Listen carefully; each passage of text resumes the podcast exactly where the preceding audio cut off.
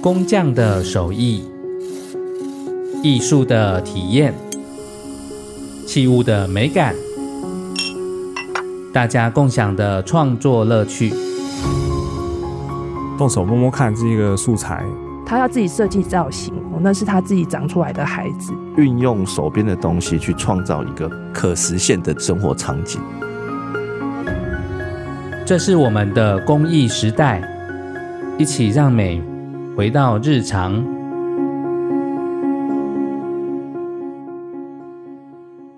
各位听众，大家好，欢迎收听由静好听制作播出的节目《我们的公益时代》，让美回到日常。我是主持人陈明辉。大家有没有发现，你周遭的朋友、同事或者家人，开始到各个地方去做一些公益的体验？就连在百货公司里面，现在有很多工艺的体验课程。这个是过去没有的，所以今天我们就要来和大家聊聊工艺学习呢，怎么样从传统的职业教育走向现在大众学习的过程。第一集曾经有提过台湾的第一间工艺学校，大家还记得是哪一个学校吗？就是以漆器的制作为主的三中工艺美术漆器制作所，是三中公先生。他在一九一六年的时候在台中开设的。当时他开设这一个制作所的目的是要制作一些生活用的漆器的石器，提供给日本料理店当做他们营业用的石器。所以从一开始呢，工艺教育的起源就跟产业跟市场是紧密相连的。工艺教育在台湾呢，它一直都是产业教育的一环。传统的工匠，他也是透过师徒制在培养他的徒弟。徒弟为什么要来学工艺呢？就是为了生计，一辈子可以以此为生。在一九三七年期间呢，台湾工艺之父颜水龙先生希望说，我们在台湾可以设置一个台湾美术工艺学校，透过这个学校呢，提升整个工艺教育，让更多的工艺的人才可以发展我们的工艺产业。不过，当时的日本政府并没有采用这样子的学校的设置计划。他写的是像德国八号室的这样的工艺学校。如果当年啊，在台湾有设置的台湾美术工艺学校，到现在我们在谈亚洲的设计，也许就是台湾。当然，后来有很多各级学校的设立，可是真的以美术工艺为主的学校，到目前还没有比较完整的体系出现。中研院的史语所颜娟英教授，他是研究颜水龙先生时间最长，而且跟颜水龙先生有很长时间的交往的一位研究者。他曾经有说过一个故事，在颜水龙教授晚年的时候，曾经从中部到中研院来拜访颜娟英教授。就是希望能够筹备一个公益教育推广的基金会，作为他推动公益教育的重要的基地。可是袁水龙教授是一位很内敛的长者。那一天，他来到了中医院和颜娟英教授见面聊聊天之后，他就回去了。他并没有向颜娟英教授提起他想要去募款去建立这个基金会这件事情。严水龙教授。年纪这么大了，还努力的想要去做公益教育推广，但我们并没有去完成他的这个心愿。所以，台湾美术工艺学校等于是在台湾公益教育的发展的过程里面，算是遗珠之憾。但是，从职业教育这个角度来看啊，台湾的职校系统呢，在公益教育这一块曾经发挥很大的功用，对于整个产业的发展。以木工为例好了，在一九五八年的时候，天主教的白冷会，我们西之平神父在台东创立了工东高工。那这个工东高工呢，它里面有不同的科目，可是里面我们所熟知的就是木工人才的培养。过去工东高工培养出非常多我们现在产业的人才，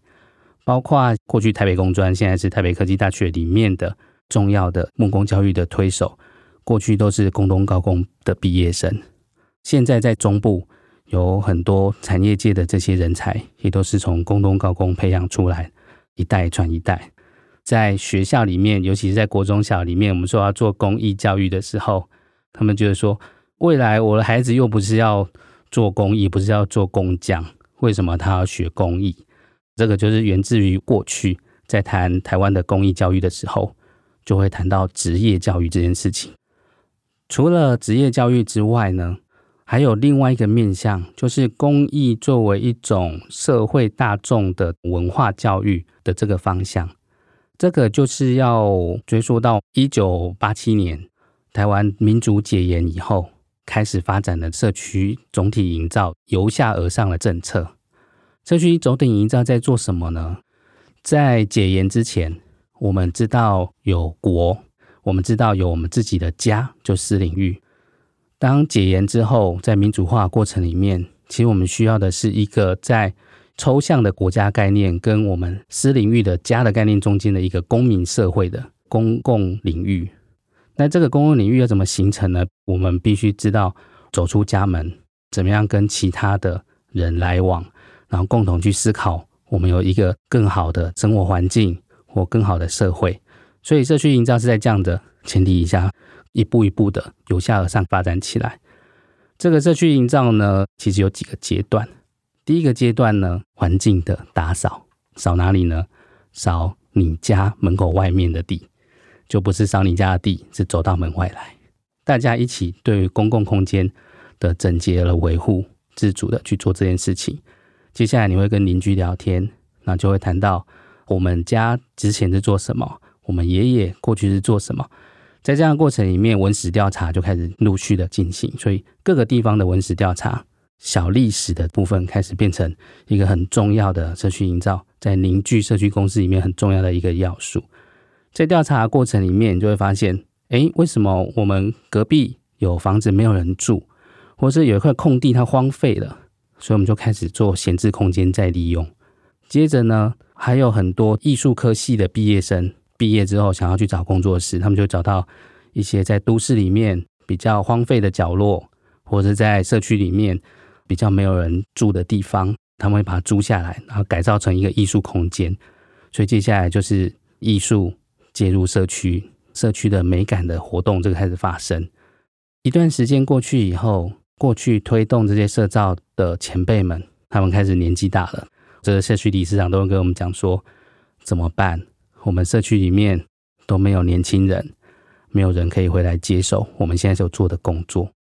我们就会开始跟他开玩笑说：“那你儿子呢？”这个社区理事长就会很开心的跟我们讲说：“我儿子现在在台积电啊，在科技公司啊，发展很好。”他们就说：“那要不要请你儿子回来接手你现在在做的事情呢？”说不行，他回来会饿死。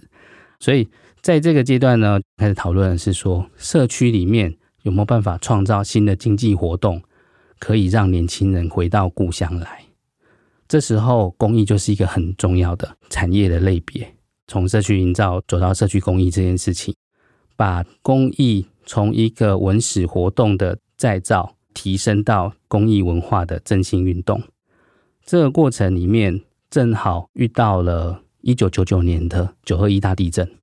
九二一大地震之后，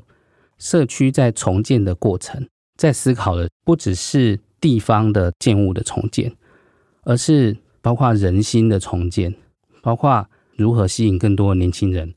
不一定回到故乡，他可能去到其他的乡镇的地区，他可以在那边好好的生活。所以九二一它所带来的是在地方重建的过程里面，大家透过去发展地方的公益，带动一个新的社区经济的可能性出来。在这个阶段呢，公益它变成是一个。社区文化，还有在地的就业、在地文化教育的很重要的一个媒介。所以，官方的公益研究发展中心呢、在二零零五年前后就开始推动社区公益的扶植计划，让每一个地方上的社区，他想要去推广公益，还有培养在地公益人才的这些社区伙伴们。可以透过跟公益中心申请补助，还有跟其他的社区一起联合来推广在地的公益。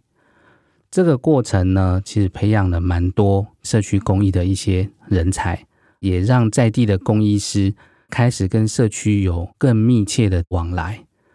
当时也有蛮多，现在我们已经是国宝级的公益家们，他们会走入社区，协助各个社区去发展在地的工艺。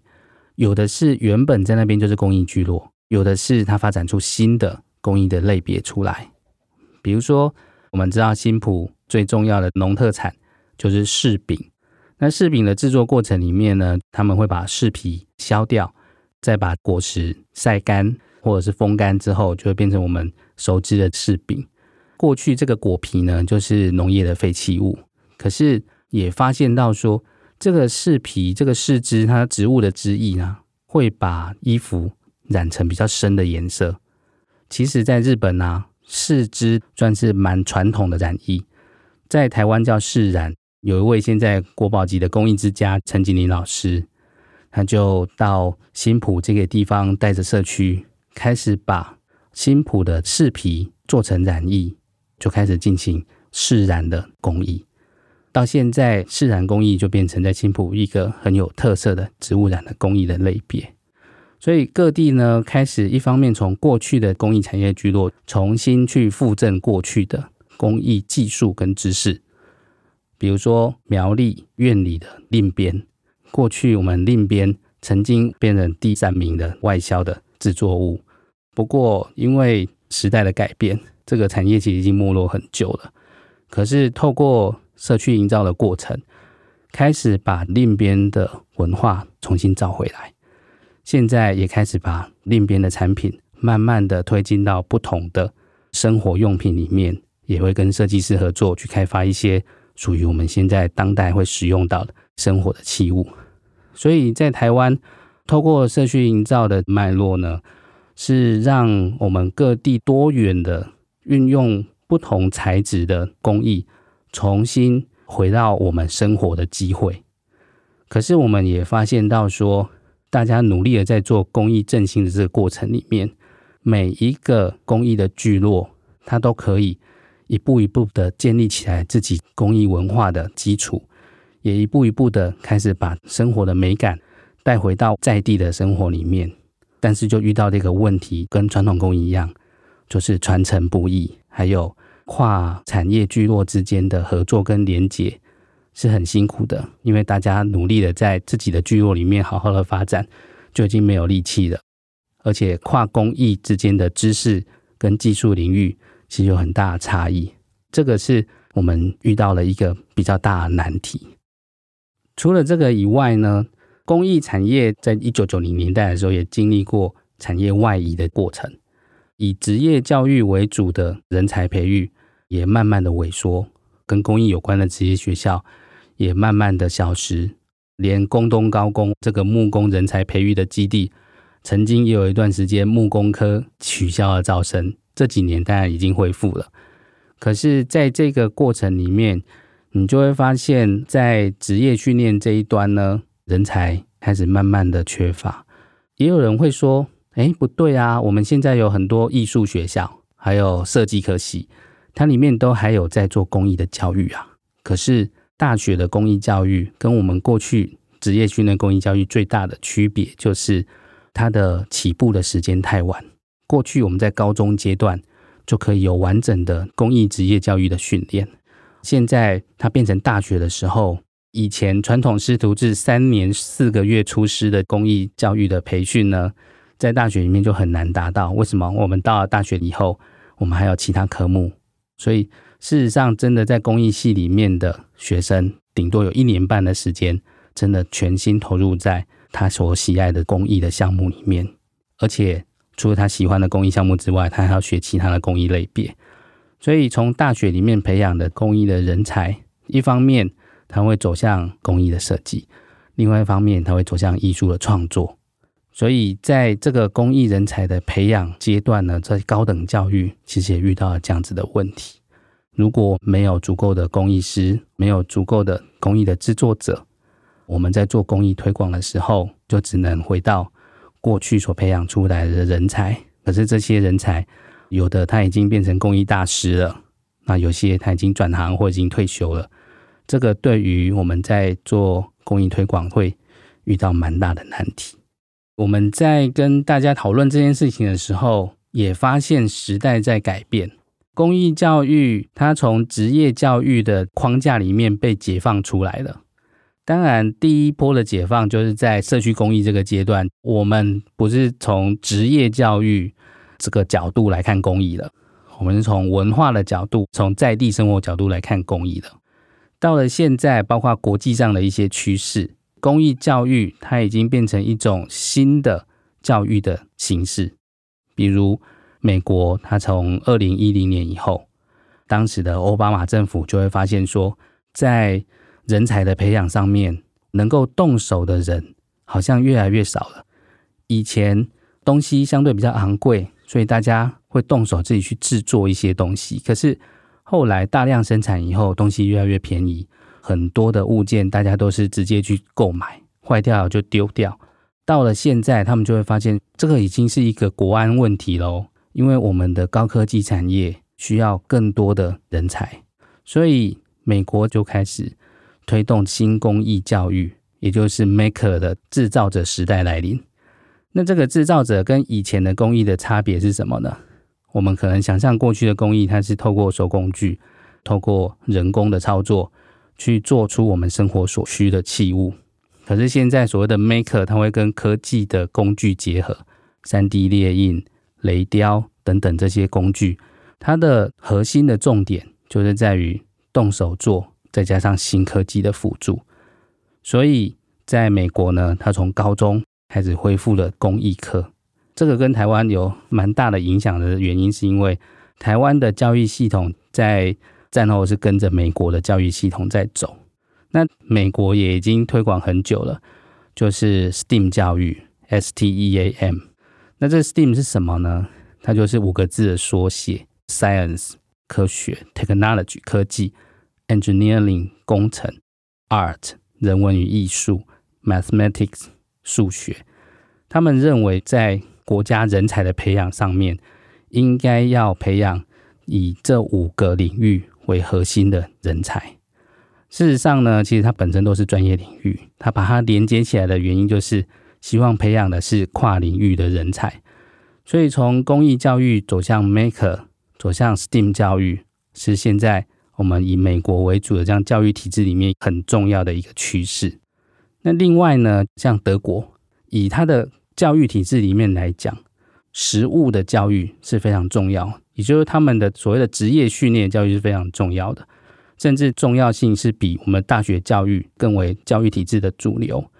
那在德国呢，有华德福学校，国小开始就把公益教育带进教学的体制里面。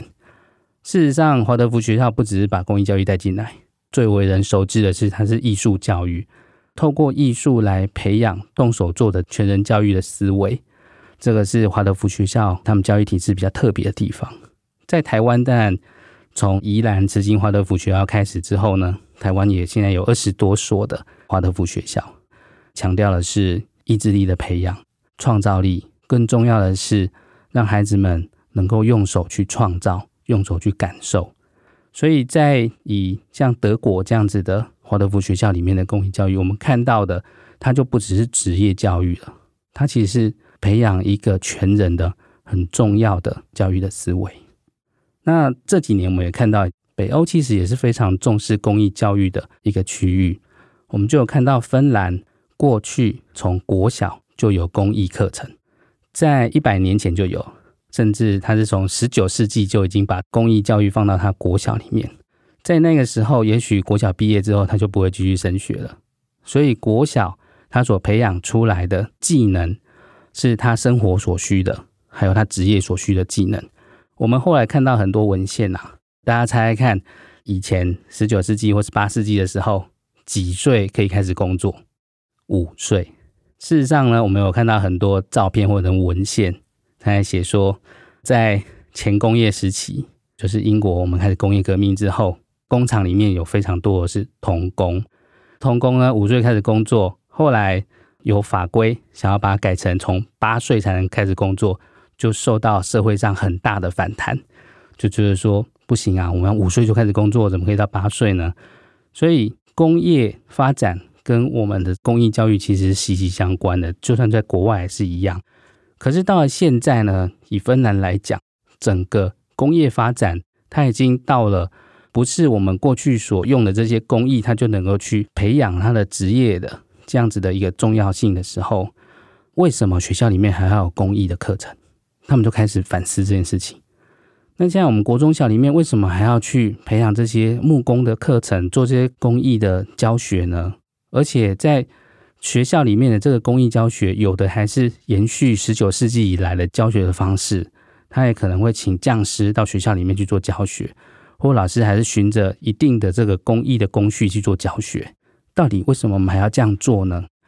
后来他们跟现场老师们讨论，还有教学方法改变之后，得到一个新的做法或新的教育的思维的转变，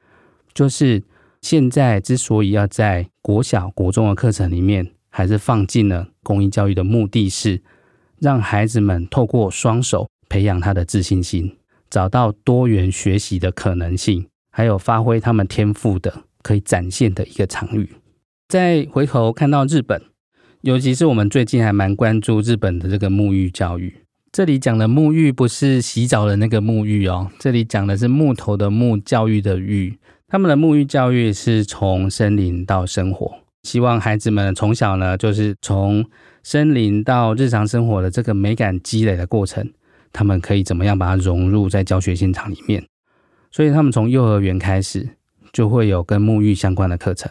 不是木工课程哦，他可能带孩子们到森林里面去，让孩子们去感受这个森林里面的情境，或者是回到了他们的课堂上，他们所使用的这些器物、玩具等等。都是以在地的材料去制作。最早呢，是日本的北海道，在二零零四年就开始提出这个沐浴的观念，透过亲近树木和森林来促进孩子的健康成长，而且培育重视自然环境且积极行动的态度。所以这个沐浴的观念呢，后来东京玩具美术馆呢，在二零一一年呢，就积极的去推动它。所以他就持续的在日本境内去设立以木材为主要设计的玩具美术馆。那这些玩具美术馆呢，他就跟地方的教育单位合作，推动一个计划，叫做 Wood Start，就是沐浴起步走，运用当地的木材，搭配当地的特色跟文化，为当地的幼儿设计出一份专属的礼物。有一个地方呢，他们就是当你有一个孩子出生以后，当地的政府呢，就会请当地的工匠做一张椅子送给他，那这个椅子就专属于这个孩子的，他会陪伴他一直到长大。这个就会又回到我们在第一集曾经有提过，就是为什么我们要有工艺？这个在日本当然就是一个长期累积下来的想法，就从我们柳宗岳先生他当年所提出来，就是为什么要有很多工艺师？因为工艺师透过日常的手作，他的手的劳动。他会不断的提升他的精神层次。如果我们的社会里面有更多的工艺师，还有很多人使用工艺品，整个社会的常民精神层次都会提升，就有更多的文化的美感，更走向一个文明的社会。这个就叫做人心之华。所以日本现在在推这个沐浴教育的时候，也是循着这样子的一个脉络，让公益回到日常生活。好。所以，我们看到世界各国啊，不管是过去从一百年来他们公益的发展的过程，或是现在一个新的公益的趋势，我们就会很想知道，那台湾呢？想问问各位听众朋友，你在你国小、国中的时候上过什么样的公益课？我想不同年龄层的听众朋友回答应该会不太一样。如果你是在九年一贯时期的朋友，你可能会说，我没有上过公益课，因为在九年一贯期间呢，国中的公益领域是跟理化绑在一起，所以会考试的科目就会上课，不会考试的科目就没办法上课。我们曾经也有朋友，他说他师大工艺系毕业之后，去到学校任职的第一年就遇到了九年一贯开始实施，他就失业了，他就没有工艺课可以教，所以他就去当数学老师。去当理化老师，后来就开始当总务主任，然后就一路到现在。那二十年过去以后，突然大家跟他说：“我们要开始上工艺课了。那你是工艺老师？他就说我已经二十年没有碰工艺了，我实在不知道怎么开始。可是他还是很努力的开始了。那这是什么样的过程呢？过去在台湾的教育体制里面，的确遇到一个蛮大的问题，就是文凭主义。我们必须以升学为主，升学以外的科目可能都会被忽略。所以公益课程呢，在过去呢，它曾经出现过，可是，在文凭主义的这样前提底下，它其实一直处在一个边缘的地位。但是最新的台湾的课纲，就是我们一零八课纲的实施，开始转变了一个新的思维。在课纲里面，最重要的关键字叫做素养导向。那在这个新课纲里面，它所强调的是动手做、自主学习，还有培养解决问题的能力。所以在新的教育理念的架构底下，公益课程它以新的形态出现了。在国中呢，它跟资讯科技绑在一起，它后来改名叫做生活科技嘛。所以在国中工艺课程它放在科技领域里面，在国小呢，事实上它就非常火喽。它有可能跟数学课结合，它可能跟自然课结合，它有可能跟语文跟社会科结合。也就是说，老师们开始慢慢发现，工艺它是一个做跨领域学习很好的一个题材，不管是木工、金工等等这些。那到了国中，更是工艺加设计这件事情，在业界本来就是一个常态。所以，当国中开始希望让学生学习设计思维的时候，工艺它就变成一个很重要、很好用的一个主题。到了现在，在台湾，我们在做工艺教育的推广的时候，就出现了一个全新的、跟过去完全不同的创新教育的契机，可以开始把工艺教育里面，或者是我们工艺里面的这些知识、技术跟文化，我们把它拆解开来之后，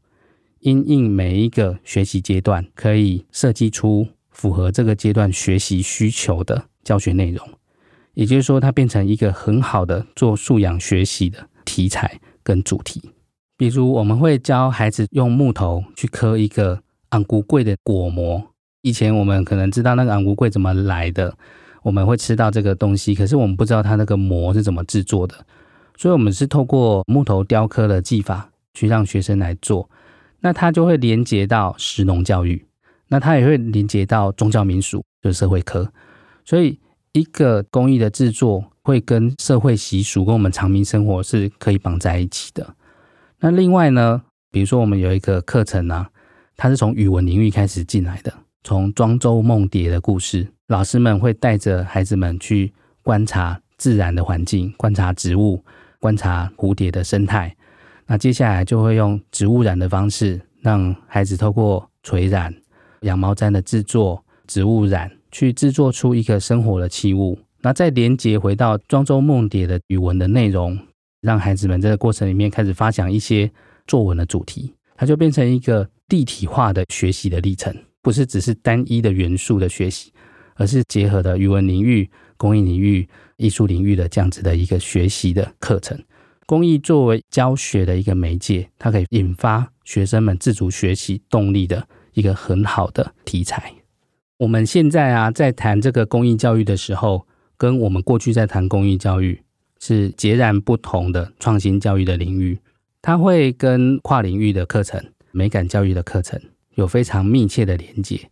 未来它也会跟我们刚刚谈的 STEAM 教育，还有所谓的 Maker 的教育，跟科技领域去做很密切的结合。因为我们常常在说啊，工艺它本来就不是只是很传统的手工具为主的工艺而已。它其实，在一百年前的发展，它就是一个很科技的、很现代的教育的一种类型。这个科技呢，不只是工具的科技，它有可能是材料的科技。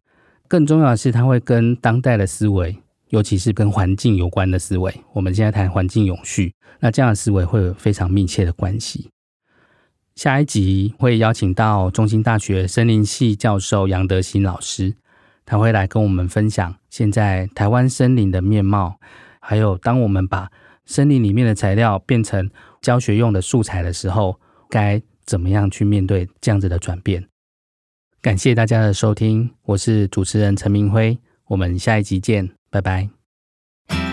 想听爱听就在静好听。